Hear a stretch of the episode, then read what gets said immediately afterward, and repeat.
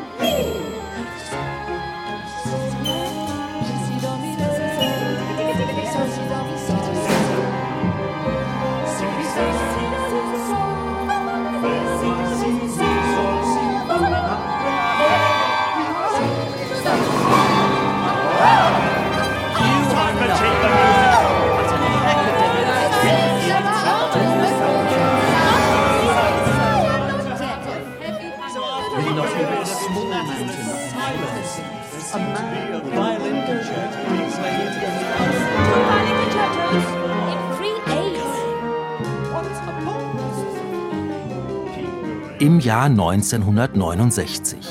Das, was im Konzert bei den Donaueschinger Musiktagen klingt, ist den Hörern bekannt. Es ist klar hörbar Gustav Mahler, genauer das Scherzo aus dessen zweiter Symphonie. Luciano Berio zitiert den Satz ganz und würzt ihn mit weiteren fremden Zutaten. Ein paar Takte aus Igor Strawinskys Sacre du Printemps, eine Passage aus Karl-Heinz Stockhausens Gruppen für drei Orchester oder eine weitere aus Alban Bergs Oper Wozzeck aus dem Jahr 1922.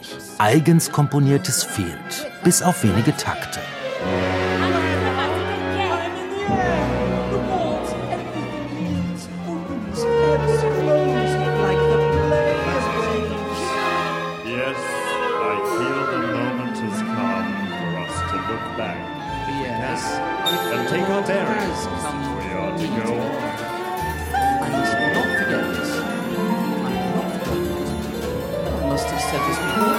I say it now. Not in a room either. Well, so there is an audience.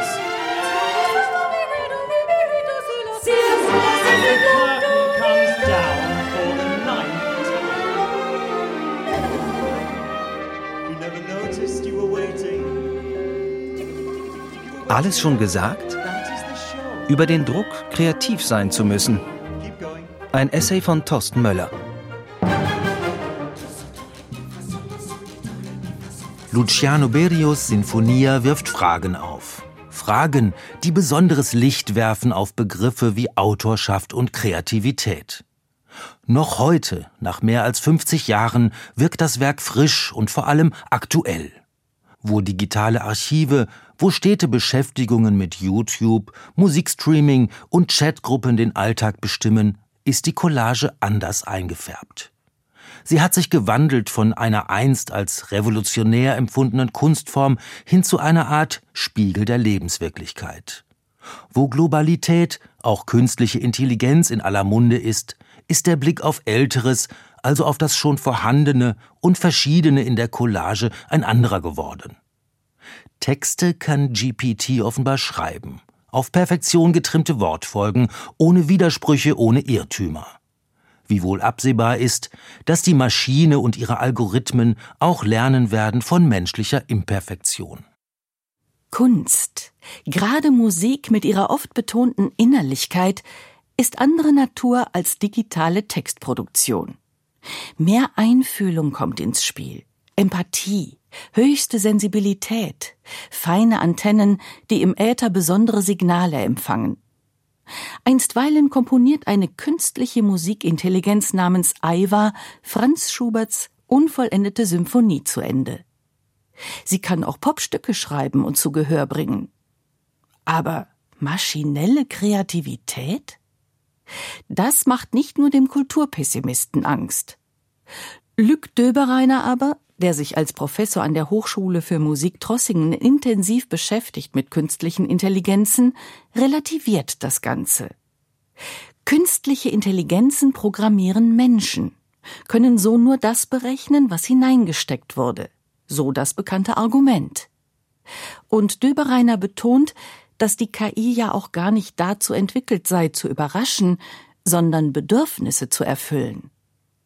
Und hält man sich die Entwicklung des Internets vor Augen, das sich vom einstigen Demokratieversprechen entwickelt hat zu einer riesigen Werbeplattform, dann darf man vermuten, dass den auch an musikalischer KI arbeitenden Konzernen wie Google oder Amazon wenig liegt an einer Fortschreibung zeitgenössischer Komposition.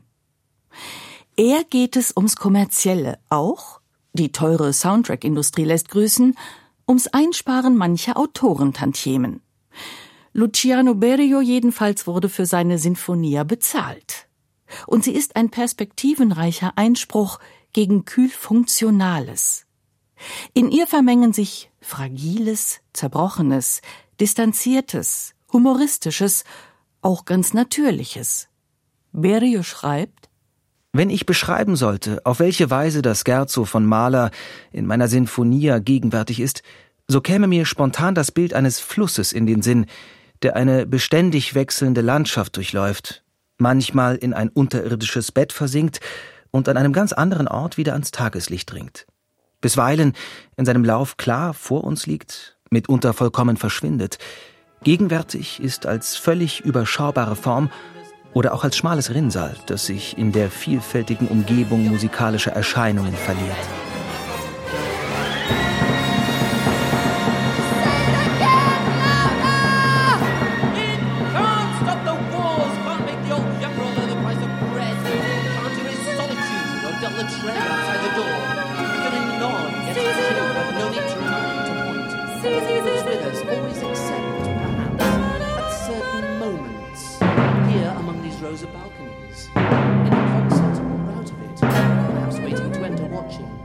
Tomorrow we'll read that Verdi's four sacred pieces made tulips grow in my garden and altered the flow of the ocean currents. We must believe it's true. There must be something else, otherwise it would be quite hopeless. But it is quite hopeless, unquestioning. But it can't go on. It's a it, not knowing what. It's getting late. Where now? When? Now? I've a present for you page after page. Keep going, going on. Call that going. Call that on. Vielfältig fällt die Aufnahme der Sinfonia aus. Sowohl bei der Premiere des viersätzigen Werks in New York als auch bei der Uraufführung der endgültigen fünfsätzigen Fassung in Donaueschingen. Es gibt Anerkennung, aber auch Ablehnung. In Donaueschingen hört der noch junge Wolfgang Riem mit und er äußert sich zurückhaltend bis skeptisch. Ich erinnere deutlich das Gefühl, etwas Brillantes, aber im Grunde Unerlaubtes gehört zu haben. Die Dramaturgie der Collage ist mir nach wie vor fremd geblieben, wie mir auch Zitate, ob aus Distanz oder aus Nähe, sehr fragwürdige künstlerische Mittel blieben. Wolfgang Riem gilt in der Musikwissenschaft schon mal als ein Robert Schumann des 20. Jahrhunderts. Etwas nüchterner, Riem ist in der Tat geprägt von klassischen Autor- und Autorinnenvorstellungen. Und er ist gewiss kein Einzelfall. Schon im Begriff Kreativität schwingt Schöpfertum mit, auf die Spitze getrieben im Bild jenes Genies, des gottgleichen Schöpfers ganz im Sinne des 19. Jahrhunderts.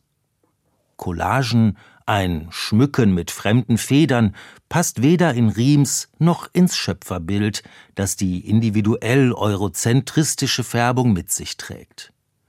Die Collage passt auch nicht so recht in Kreativitätsvorstellungen, fernab von Kunstpädagogen in der Grundschule. Deutungshöfe von Kreativität implizieren Begriffe wie Innovation, die Suche nach dem Neuen, das großgeschrieben ist in Kunst, Musik und in der Gesellschaft. Kaum etwas scheint in unserer an Innovation, an technischem Fortschritt, aber auch an persönlicher wie gesellschaftlicher Entwicklung und Weiterentwicklung orientierten Gesellschaft so selbstverständlich, so notwendig und allseits erstrebt wie das Neue. Schreibt Doris Kolesch, Professorin für Theaterwissenschaften, und sie fährt fort. Wir setzen auf neue Technologien, um Mobilität und gesellschaftlichen Wandel angesichts der Herausforderungen des Klimawandels zu bewältigen. Wir erproben neue Formen der Achtsamkeit und des Umgangs mit uns selbst, um vielfältigen psychischen Belastungen spätmoderner Gesellschaften wie Burnout, Depression oder Einsamkeit zu begegnen. Wir hoffen auf neue kreative politische Lösungen, um drängende Probleme und andauernde Konflikte zu lösen oder doch mindestens zu entschärfen. Und wir suchen, ob bei der Arbeit oder in der Freizeit, beim Konsum, auf Reisen, in den sozialen Medien oder im Museum vor allem nach dem Neuen, dem Singulären und Besonderen. Sprich, ganz im herkömmlich avantgardistischen Sinne streben wir nach Terrains, die so noch nicht begangen sind. Eine Kopie kann neue oder sagen wir zumindest interessant perspektivische Wege öffnen. Das zeigt Luciano Berio in seiner Sinfonia. Andere Zeiten, andere Sitten, andere Kontexte, andere Fragen. We must collect our thoughts, for the unexpected is always upon us, in our rooms, in the street, at the door, on a stage. Thank you, Mr. Giuseppe Pons. Theoretische Annäherungen. Aber nicht zu vergessen, die Praxis aus der Sicht der Schaffenden. Kürzlich erschien im Wechser Verlag ein kleines Bändchen mit dem Titel Musik machen. Abgedruckt sind kleine Berichte zeitgenössischer Komponistinnen und Komponisten. Themen wie Inspiration, Kreativität, auch Arbeitsstrategien stehen im Mittelpunkt. Zuweilen erhält man den Eindruck, dass sich so viel gar nicht geändert hat in einem halben Jahrtausend Kompositionsgeschichte. Da gibt es die mitunter zäh um Ideen ringenden, jene Suchenden also, die an Beethoven und seine Skizzenbücher erinnern. Dieter Ammann zum Beispiel, der Schweizer Komponist, komponiert sehr langsam, mitunter drei Jahre an einem Stück. Ammann benutzt durchaus das Wort Intuition, schreibt von Dramaturgien, die nicht planbar sind, dass das Unterbewusstsein wohl stark mitarbeite. Und er schreibt auch davon, dass er eine Zeit lang nichts tue, während der Druck von seiner Frau kommt wegen mangelnder Selbstdisziplin. Zähe Schaffensphasen sind für Künstler selbstverständlich, verraten aber doch einiges. Kunst ist nur mit Vertiefung zu leisten, mit zündenden Ideen, nur subjektiv. Ammann hat Kurse bei Wolfgang Riem absolviert. Wie dieser vertraut er selbstbewusst seinem Ich und sagt Komponieren bedeutet eigentlich, als Suchender in einer Welt unterwegs zu sein, deren eigener Schöpfer man gleichzeitig ist. Dieses Paradox gilt es auszuhalten. Vor jedem noch so kleinen Schritt auf der noch weißen Landkarte kann einen das Gefühl des Auf der Stelle Tretens beschleichen, wo man einen einzigen Klang, eine Geste immer und immer wieder hinterfragt. Gut, man kann es auch positiv formulieren. Ich forsche an einem Ort, und zwar nicht in die Breite, da bleibt man nämlich an der Oberfläche, sondern in die Tiefe. Diesen Ort würde ich meinen Personalstil nennen. Es lohnt sich weiterzulesen. Von A wie Ammann und traditionell ausgeführter Autorenschaft geht es im Bändchen Musik machen weiter zu H, zum Schweizer Wolfgang Heiniger. Dessen Worte klingen bescheiden nüchtern und erinnern an die Collage, auch an Luciano Berrios Sinfonia. Das Schöne ist, im Wort komponieren steckt die Bedeutung eigentlich schon drin. Man setzt zusammen, man erfindet nicht. Ich glaube nicht, dass man Musik erfinden kann, ich bin daher immer ein bisschen überrascht, wie meine Stücke klingen. Die Wahrnehmung eines Stückes verändert sich ja ebenfalls von Mal zu Mal. Sie ist relativ. Und so verändert sich auch die Musik im Interpretieren und Wahrnehmen. Es gibt nicht ein Ideal, das ich dann transkribiere auf Papier, und wenn alle alles richtig gemacht haben, geschieht genau das, was ich wollte. Das wäre ein bisschen langweilig. Wolfgang Heinigers Worte sind nachvollziehbar. Auffallend bleibt, er deutet Begriffe wie Autorenschaft und Kreativität erkennbar anders als viele Kolleginnen und Kollegen und wohl auch anders als die GEMA, die Gesellschaft für musikalische Aufführungsrechte. Ein Bekenntnis zur freien Werkentfaltung im Moment der Aufführung und zum kollektiven Schaffen nimmt Heiniger durchaus den Druck, am Schreibtisch möglichst penibel jede noch so kleinste Nuance kontrollieren zu wollen. Seine Ästhetik folgt einer Linie, einem der vielen polyphonen Geschichtsstränge. John Cage kommt in den Sinn mit seinem Konzept der Unbestimmtheit. In seinen Songbooks von 1970 dienen Landkarten als Partitur oder besser als Impulsgeber für den Interpreten, der zum Schöpfer eigenen Rechts wird. Auch der in den 1970er Jahren diskutierte Tod des Autors schwingt mit. Die poststrukturalistische These, dass der Leser es ist, der Bedeutungen festlegt und nicht der Schriftsteller. Aber zurück zur Musik. Vielsagend ist auch die Bestandsaufnahme der Schweizer Komponistin Isabel Klaus. Klaus macht gewissermaßen aus der Not eine Tugend. Konkrete, heute in Verruf geratene Auftragsvorgaben, schreibe ein Stück für diese oder jene Besetzung mit dieser oder jener Länge, empfindet die Komponistin nicht als beengend, sondern geradezu als Bedingung ihrer Kreativität. Wenn ein Auftrag kommt, bin ich immer dankbar für festgelegte Herausforderungen. Es ist nicht so, dass ich irgendwie Einfälle aus dem Nichts hätte, und das muss dann geschrieben werden. Das habe ich nicht, das geht bei mir auch nicht. Es geht mehr ums Suchen. Je mehr Probleme ich habe, desto besser.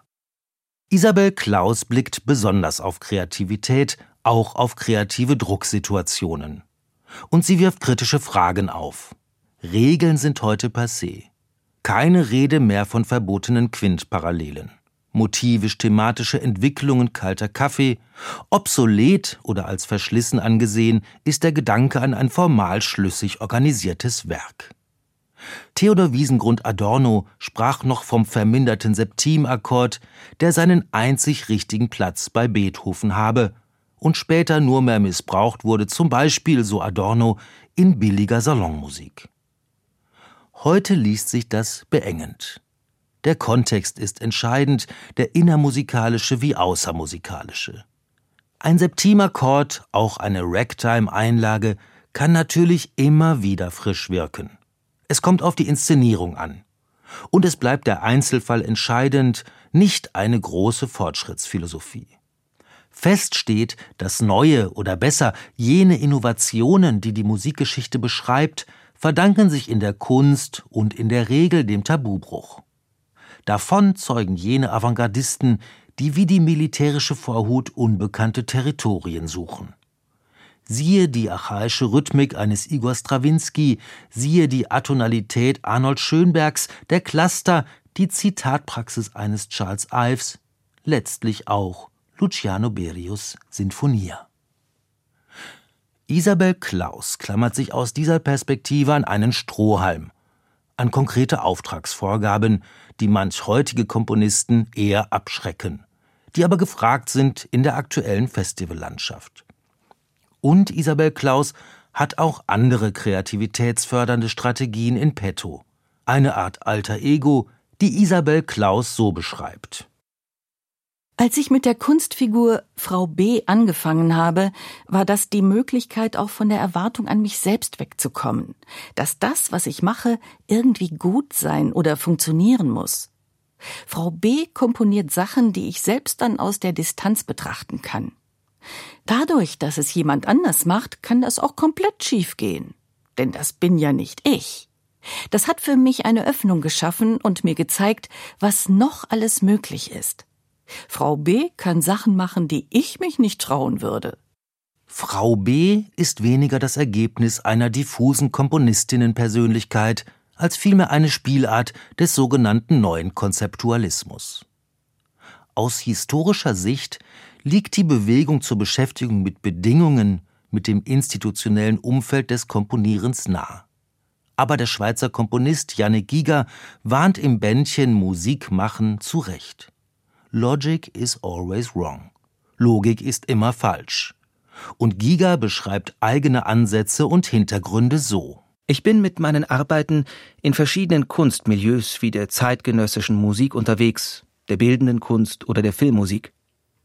All diese Filterblasen sind geprägt durch verschiedene Ritualisierungen, Codes, Rezeptionsmuster und ästhetische Präferenzen, vielschichtige soziale Strukturen, Abhängigkeiten und Interaktionen zwischen Autorinnen, Publikum und Institutionen. Dieses ständige Fremdeinziehen und Fremdausziehen ist für mich immer auch ein Akt der Inspiration und hilft mir dabei, die Poren offen zu halten und mich immer wieder neu zu kalibrieren.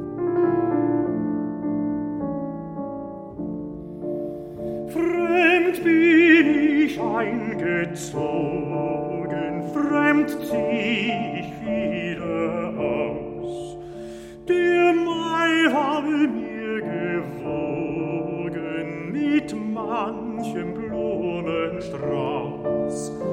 Das Mädchen sprach von Liebe, die Mutter gar von ihm. Das Mädchen sprach von Liebe, die Mutter gar von ihm.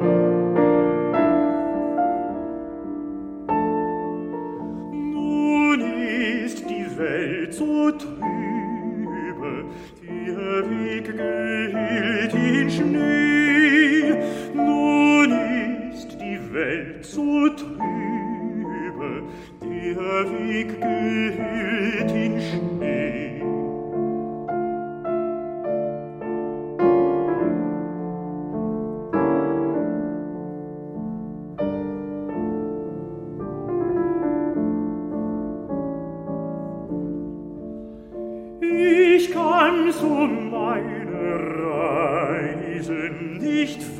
Fällen mit der Zeit, muss selbst den Weg mir weisen in diese Dunkelheit. Es zieht ein Mondenschatten als mein Gefährte mit. Es zieht ein Mondenschatten als mein Gefährte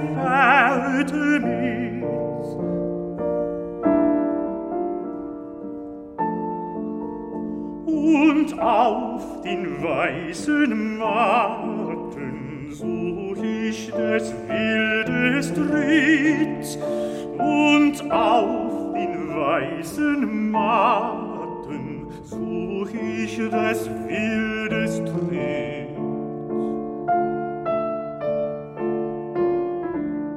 Franz Schuberts melancholische Winterreise. Das Ich des Wanderers, in Schuberts Fall eine andere Spielart des Alter Ego, taucht in kalte Schneelandschaften ein. Er wird Teil des Unwirtlichen, das in ihn dringt. Es fröstelt, es friert, das einsam verlorene Ich irrt umher. Spätwerke sind die Katastrophen, schreibt Theodor W. Adorno. Schuberts Katastrophen aber beginnen schon früher. Krisen durchziehen sein Leben. Schon als etwa 20-Jähriger zweifelt der wenig Selbstbewusste. Glauben Sie denn wirklich, dass etwas aus mir werden wird? Heimlich im Stillen hoffe ich wohl selbst noch, etwas aus mir machen zu können, aber wer vermag nach Beethoven noch etwas zu machen? Dass Schubert sich aufs Lied, auf die kleine Form konzentriert, ist offenkundig das Ergebnis einer kreativen Drucksituation. Ihm scheint alles gesagt in der Symphonik. Die Messlatten liegen zu hoch. Entschuldigend schreibt Schubert seinem Verleger Da ich fürs ganze Orchester eigentlich nichts besitze, welches ich mit ruhigem Gewissen in die Welt hinausschicken könnte, und so viele Stücke von großen Meistern vorhanden sind, zum Beispiel von Beethoven, Ouvertüre aus dem Prometheus, Egmont, Coriolan etc. etc. etc., so muss ich Sie recht herzlich um Verzeihung bitten, Ihnen bei dieser Gelegenheit nicht dienen zu können, indem es mir nachteilig sein müsste, mit etwas Mittelmäßigem aufzutreten. In dunkle Gefilde führt der viel diskutierte Schatten Beethovens. Regelrechte Angst geht um im 19. Jahrhundert, nämlich die neurotische Angst, epigonal zu sein oder zu wirken. Druck ist von außen erzeugt. Vom Diskurs in der progressiv gesinnten Neuen Zeitschrift für Musik zum Beispiel, die Robert Schumann 1834 gründet. Schumann selbst versucht, durch seine hellen und an Melodien so reichen Symphonien dem übermächtigen Schatten zu entkommen. Sein Kollege und Freund Johannes Brahms stimmt weniger fröhlich in Franz Schuberts Lamento ein. Ich werde nie eine Symphonie komponieren.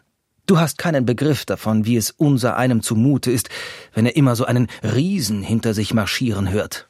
Geht es um Kreativität, um Begriffe wie Innovation und Schaffenskraft, ist der Schritt zu Beethoven nicht weit. Er ist es, der das Künstlerbild bis zum heutigen Tag prägt. Mit Genie und Wahnsinn kann er dienen, mit einsamem Ringen, fernab der Welt, natürlich mit Liebeskummer und einer dann doch zarten Künstlerseele. Ob passend oder nicht. Eine gehörige Portion Mannsein gehört auch zum bunten Beethoven-Cocktail. Beethovens Leistungen will keiner relativieren. Heutige Autorinnen bieten aber ganz zu Recht andere Zugänge als damalige Rezensenten wie E.T.A. Hoffmann oder Eduard Hanslick.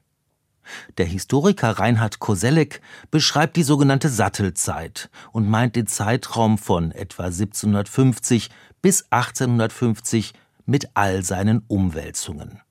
Dem Wandel der ständischen zur bürgerlichen Gesellschaft, der Schwächung der Kirche, die Entstehung von Öffentlichkeit, schließlich auch eine Frühindustrialisierung.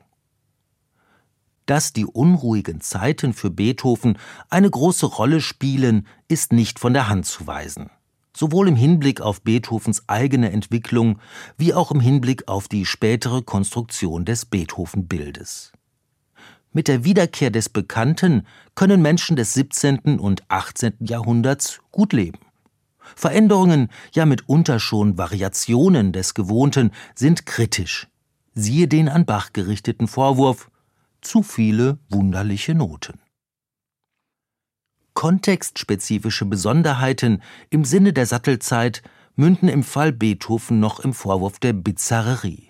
So ganz verarbeitet ist das 18. Jahrhundert offenbar noch nicht. Aber die Sterne stehen bald günstiger. Sensationen, Bizarrerien, Ungewohntes werden um 1800 zunehmend aufgewertet.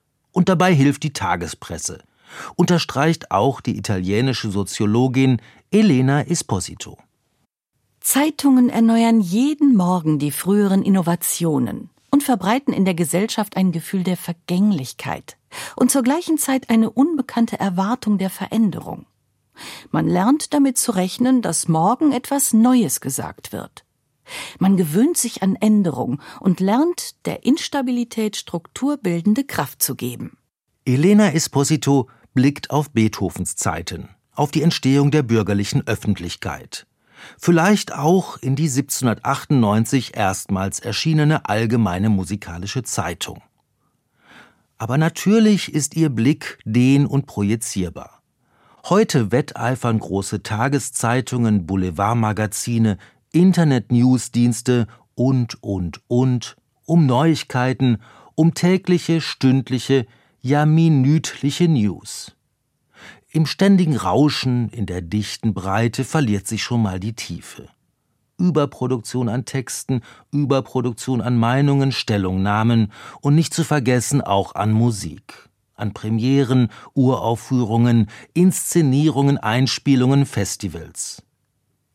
Schleicht sich heute das unangenehme Gefühl ein, dass alles gesagt ist, alles schon da ist, dann kann ein Blick zurück zumindest etwas trösten. Die verschüchternde Rezeption Beethovens im 19. Jahrhundert ist erwähnt. Aber auch der Ägyptologe und Kulturwissenschaftler Jan Assmann berichtet in seinem Buch Kulturelles Gedächtnis von den alten Ägyptern, die das Problem voller Archive schon so gut kannten wie später Franz Schubert oder wie jene Tonalitätskritiker des frühen 20. Jahrhunderts, die meinen, mit Dreiklängen, Terzen, Quarten oder Quinten nichts mehr sagen zu können.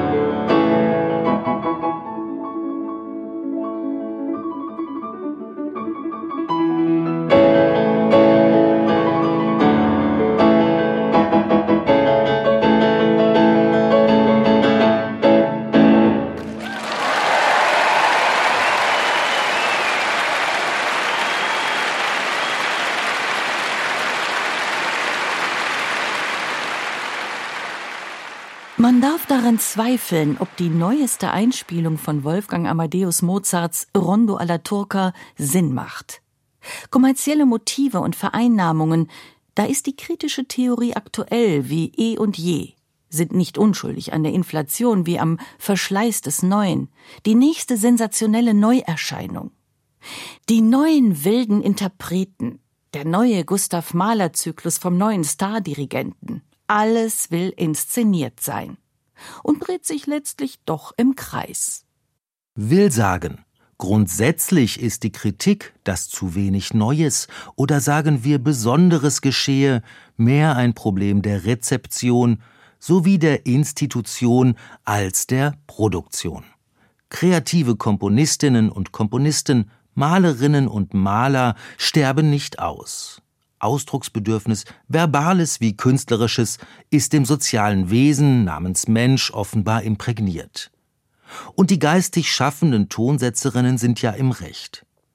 Ganz nüchtern mathematisch gesehen tendieren die Möglichkeiten, ein Ensemblestück, geschweige denn ein Orchesterstück zu schreiben, ins Unendliche.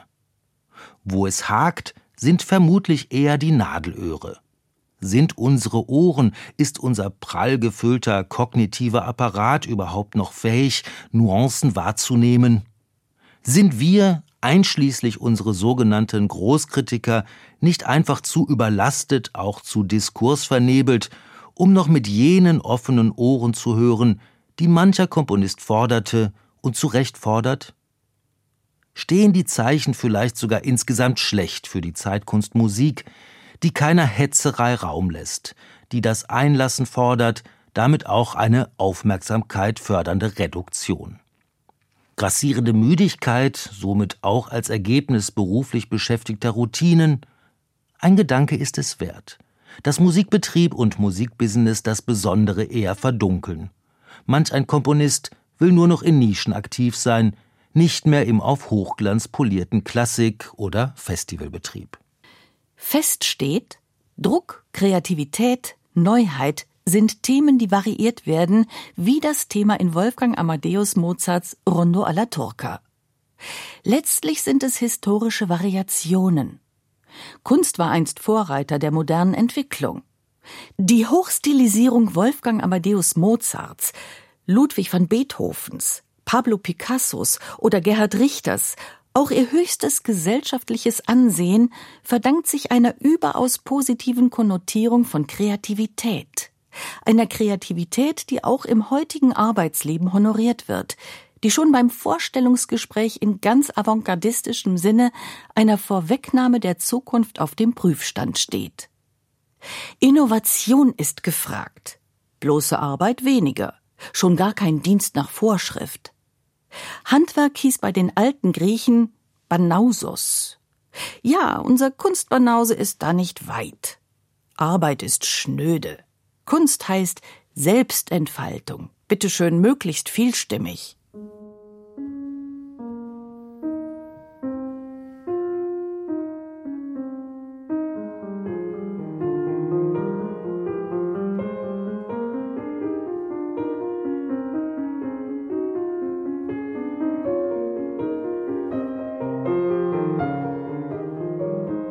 Geschichte des mächtig in des Schicksals Rachen greifenden Beethoven ist anders vermittelbar. Den Musikwissenschaftler Andreas Jakob beschäftigt die späte Klaviersonate Nummer 31 Astur Opus 110. Es ist ein wunderbares, ja auch ein wunderliches Werk zweifelsohne. In den lauten, mittleren Symphonien, der Waldstein-Sonate oder der Appassionata ist Beethoven, wie es Glenn Gould mal augenzwinkernd sagte, noch zu sehr damit beschäftigt, Beethoven zu sein. Nun aber kommt in Opus 110 anderes ins Spiel. Eine ganz andere Kontextualisierung des Vorhandenen. Frei sinnierende Rezitative in der Art Karl Philipp Emanuel Bachs zum Beispiel oder die Fuge, die Beethoven mit prall expressivem Ausdruck füllt.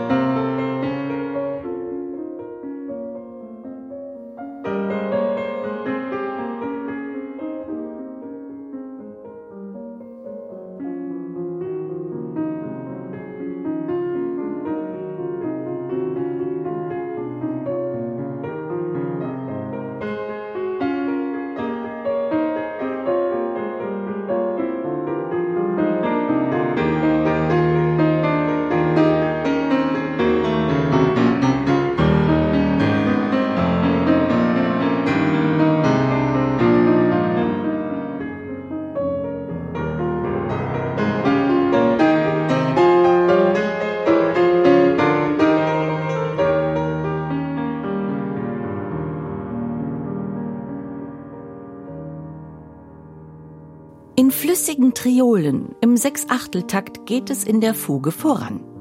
Dann folgt ernüchternde Leere, ganz so als wäre der Arbeiter erschöpft. Ermattet, klagend steht überm folgenden zäh langsamen Lamento. Konsequent mündet es im Unerhörten, in zehn schlagenden Akkordballungen in bloßen G-Dur. Entwicklungsverweigerungen gehören zum steten Reservoir des späten Beethoven. Andreas Jakob benutzt das Wort Negation. Auch von Originalität ist in Jakobs Aufsatz zu Recht die Rede. Angesichts der letzten Takte hingegen wiederum von einer Konventionalität, auf deren Wirkung sich Beethoven verlassen konnte. Andreas Jakob wie man aus dieser Darstellung errät, wird Ludwig von Beethoven für die Schlussbildung an dieser Stelle kein Originalitäts- oder Negationspunkt zuerkannt. Hier verlässt er sich auf das, was er Zeit seines Lebens eingeübt hatte und was er zur Wirkung seiner Musik auch auf die nicht ganz so kennerhaften oder sensiblen Zeitgenossen beigetragen hatte. Den hohen apotheotischen Ton. Ansonsten hinterlässt dieser einzigartige Finalsatz auch beim Musikkenner eine gewisse Sprachlosigkeit. Die hier versammelten Besonderheiten sind aber mitnichten Resultat von unvermittelten Musenküssen oder Geniestreichen, sondern von systematischem Experimentieren, wie ein Blick auf die von Beethoven Zeit seines Lebens so zahlreich erstellten Skizzen beweist, ein Blick, der für viele der älteren Beethoven-Liebhaber die der Denkfigur des Creatio ex nihilo schaffenden Genies nachhingen, erkenntnisjustierend bis desillusionierend war. Creatio ex nihilo, das Schaffen aus dem Nichts, das wirkt heute nur mehr wie ein theologisch reich unterfütterter Sehnsuchtsort. Mag sein, dass sich manch ein Romantiker so etwas noch ersehnt, aber klar ist, Kreativität im Zeichen endlicher Verhältnisse gibt es, wo sie sich zeigt, nicht als Creatio ex nihilo, schreiben die Kulturwissenschaftler Sabine Voskamp und Friedrich Jäger im Jahr 2023 und fahren fort, sondern lediglich und stets als Creatio ex aliquo, als Schöpfung aus etwas. Kreative Prozesse setzen nicht im Nirgendwo an, sie beginnen nicht mit nichts. Sie setzen vielmehr etwas voraus, knüpfen an etwas an, das sie transformieren, reformieren oder gar radikal revolutionieren. Der Begriff des sogenannten Originalgenies ist heute so gut wie ausgestorben, wenn er auch im Künstlerbild sicherlich noch mitschwingt. Zugleich ist der Begriff des Neuen zumindest angekränkelt. Empathisch betrachtet wirkt es wahlweise tragisch oder paradox, dass sich just Theodor Wiesengrund Adornos Philosophie der neuen Musik zum Sprachrohr macht, einer auf dem Innovationsgedanken beruhenden Warenwelt. Neu, neu und nochmals neu. Das große N der neuen Musik macht Karriere. Noch bis zur Jahrtausendwende. Armin Köhler leitet im Jahr 2001 die Donaueschinger Musiktage, Deutschlands traditionsreiches Neue Musikfestival. Köhler zitiert den Pressespiegel der Festivalausgabe mit einigen Vorwürfen. Vor mir liegt der Pressespiegel der letztjährigen Donaueschinger Musiktage. Die Stuttgarter Nachrichten attestieren darin dem Festival viel Klangware aus zweiter und dritter Hand. Ein junger Berliner Kritiker vermerkt, auch die Werke sind nicht mehr das, was sie einmal waren. Sie sagen kaum noch Ich bin neu. Oft sagen sie überhaupt nichts mehr. Die Hannoversche Allgemeine Zeitung headlined Die neue Musik kommt oft alt daher. Und eine Sendung einer deutschen Rundfunkanstalt moniert, dass alles recht bekannt gewesen sei, vertraut, ästhetisch, höchst abgesichert und dass das Innovative fehle. Innovationsdruck aller Orten. Wer will es den Kritikern oder auch Wissenschaftlern nach jahrhundertelanger Einübung verdenken? Anstatt aber schon wieder vom Altern der neuen Musik zu schreiben, wäre es an der Zeit, andere Kriterien zu beleuchten. Armin Köhler verließ den Pressespiegel der Donaueschinger Musiktage im Gespräch mit dem Philosophen und Medientheoretiker Boris Greuß. Greuß antwortet mit einem schönen Bild. Der moderne Künstler ist wie ein frühchristlicher Asket oder wie ein indischer Yogi, der immer weiter in die Wüste gedrängt wird und seinen Körper in immer unnatürlichere, innovative und unerträglichere Posen zwingt. Ich bin der Meinung, dass die Arbeit asketischer oder anderer auf der reinen Ebene der Form beruhender künstlerischer Ansätze den Anforderungen unserer Zeit nicht mehr genügt. Das wäre die Ebene eines sehr eng verstandenen Kunstobjekts namens Musikstück. Boris Greuß Plädoyer für künstlerische Auseinandersetzung mit ihrer Rezeption ist aktuell. Unübersehbar ist die Tendenz hin zur Öffnung eines hermetischen Musikbegriffs. Greuß Vorstellungen sind indes nur eine Antwort. Um den Originalitätswirren zu entkommen, wären auch andere Bewertungsmaßstäbe denkbar. Wie steht es mit einer Akzentuierung des Besonderen anstatt des Neuen? Wie zum Beispiel mit einer personalstilistischen Entwicklung oder einer Bereitschaft des Schaffenden, ein Risiko einzugehen. Der Ethnologe und Kulturanthropologe Clifford Geertz plädierte einst für eine Verfeinerung eines Diskurses. Just dies wäre eine Forderung an Kunstbetrachter oder Musikhörer, an Musikkritiker und Musikjournalisten mal die Antennen anders auszurichten, Themen mal von dieser oder jener Seite zu beleuchten, vielleicht auch mal die eigene Autorenschaft zu relativieren. Um nicht schon wieder jenen Großkritiker Druck zu erzeugen, den nicht nur Franz Schubert schmerzlich erfuhr. Fragen bleiben offen. Zum Beispiel die Frage, wie Entwicklungen, wie Veränderungen zustande kommen. Eine besondere Rolle spielen die kreativen Milieus, eine geradezu, wie es heißt, eruptive Kreativitätsentfaltung wird in Wien um 1900 festgestellt, auch im Silicon Valley oder im chinesischen Shenzhen. Wer nach Voraussetzungen fragt für den mit besonderen Orten verbundenen Zeit und damit Kreativgeist, wird schnell zum Austausch kommen, natürlich auch zu ökonomischen Faktoren, letztlich immer wieder zu besonderen Transformationen des Vorhandenen. Siehe und höre, Stichwort Wien, Anton Weberns Orchestration des Ritschikars von Johann Sebastian Bach aus dem musikalischen Opfer.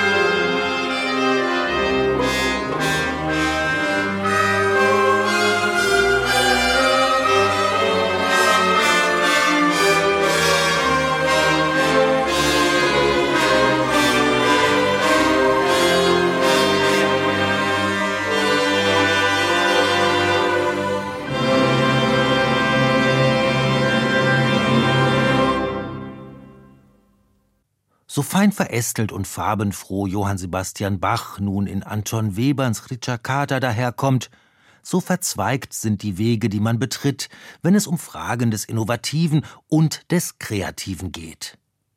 Anton Weberns Lehrer Arnold Schönberg ist nicht verlegen, wenn es um Wortspiele geht und Aphorismen. Ich bin ein Konservativer, ich erhalte den Fortschritt, sagt Schönberg. Das Konservative also ist nach wie vor negativ konnotiert, für Nachkriegskomponisten wie für Akademiker und Musikkritiker, die das frostige Adenauer Klima Deutschlands miterleben in den 1950er und 1960er Jahren. Aber so langsam, so hat man den Eindruck, werden die Karten neu gemischt. Nicht mehr Arnold Schönbergs vielbenutztes Ich steht mehr so im Vordergrund, Künstlerkollektive sprießen aus dem Boden, Koproduktion von Komponistinnen untereinander oder von Ensemble und Komponisten. Der Baum, in dessen Wipfel sich so viele Kreative drängen, ist nicht geknickt. Aber er bedarf der Stützen, die aus neuen Gesichtspunkten dem Ganzen neue Stabilität verleihen statt Wehklagerei. Für den weiterhin um möglichst extravagante und besondere Ideen ringenden Künstler kommen nun andere Forderungen hinzu. Derzeit diskutierte und vielerorts schon befolgte Richtlinien der deutschen Kulturpolitik bringen neue Leitplanken ins ästhetische Spiel. Teilhabe der Bevölkerung, Diversität, vermehrt auch Digitalität. Wird der klassisch emphatische Autorenbegriff nun degradiert zur bloßen Dienstleistung, Nein, so weit will man die Schwarzmalerei und das Schwächen des Kreativen nicht treiben. Aber die schon von vielen Geldgebern, Kuratoren und Festivalleitern einverleibten neuen Paradigmen oder sogenannten Dispositive werden Folgen haben. Folgen auch für die Kunst- und Musikbetrachtung und Bewertung. Vielleicht entstehen sogar neue Kunstkriterien, die erfrischend sein könnten angesichts eines ständigen Kritikerrauschens in verschlissenem und ausgehöhltem Jargon. Die Theaterwissenschaftlerin Doris Kohlisch sieht den schon vollzogenen und absehbar sich verstärkenden Paradigmenwechsel positiv. Somit verschieben auch die performativen Künste der Gegenwart den Blick. Das Neue entsteht nicht durch die Schaffung eines neuen Kunstwerks, nicht durch inhaltliche oder formale Innovation und auch nicht durch eine neuartige Poetik, sondern durch die grundlegende Verschiebung der Relation von Aufführungen und Publikum und durch die Neubestimmung dessen, was Publikum im beginnenden 21. Jahrhundert sein kann. Alles schon gesagt? Nein, nicht ganz. In Johann Sebastian Bachs oder Georg Friedrich Händels Ohren klingt die Frage, alles schon gesagt fremd. Ebenso fremd wie in denen des sibirischen Schamanen oder afrikanischer Medizinmänner. Kollektive Rituale fordern keine Musik, die das Vergangene in Frage stellt. Stadiongesänge, Gottesdienste, Metal-Konzerte, Dancefloor-Grooves oder der außereuropäische Blick geriet zu kurz. Indigene, rituelle Initiationsriten sind genügsam in ihrer gewollten Wiederkehr des Gewohnten. Es geht um Beständigkeit, auch um jene Einbindung des Individuums in einen Gesamtzusammenhang, der sich zwar verändern kann, dem es aber durchaus schadet, wenn sich jemand zu viel Gedanken macht um Neuigkeiten, Modifikationen, Stilwandel oder Kurskorrektur. Wie die Kurskorrekturen in der Musik aussehen können, welche Folgen sie in der Kunstmusik zeitigen, das alles bleibt abzuwarten. Kreative Antworten werden in der hochgradig ausdifferenzierten Gesellschaft im Polyphonen sich verästeln. Der Pianist wird weiter kreativ die Stimmen einer Bachfuge herauszuarbeiten versuchen. Zugleich wird der Konzertgänger in einem Mitmachkonzert gefordert sein. Wohin auch immer die vielen Sparten und Subsparten treiben, es wird ein tröstender Gedanke sein, dass die Dinge im Fluss sind, wie in Luciano Berius Sinfonia. Dass sich die Dinge verändern, trotz eines momentanen Stillstandsgefühls in einer wieder einmal überfordernden, krisengeschüttelten Zeit. Vielleicht, wer weiß, wird sich bald manches so schön lesen wie die Bestandsaufnahme des Soziologen Max Weber, die Zukunft, das Wissen, auch die Musik betreffend. Aber irgendwann wechselt die Farbe. Die Bedeutung der unreflektiert verwerteten Gesichtspunkte wird unsicher. Der Weg verliert sich in der Dämmerung. Das Licht der großen Kulturprobleme ist weitergezogen. Dann rüstet sich auch die Wissenschaft, ihren Standort und ihren Begriffsapparat zu wechseln und aus der Höhe des Gedankens auf den Strom des Geschehens zu blicken. Sie zieht jenen Gestirnen nach, welche allein ihrer Arbeit Sinn und Richtung zu weisen vermögen.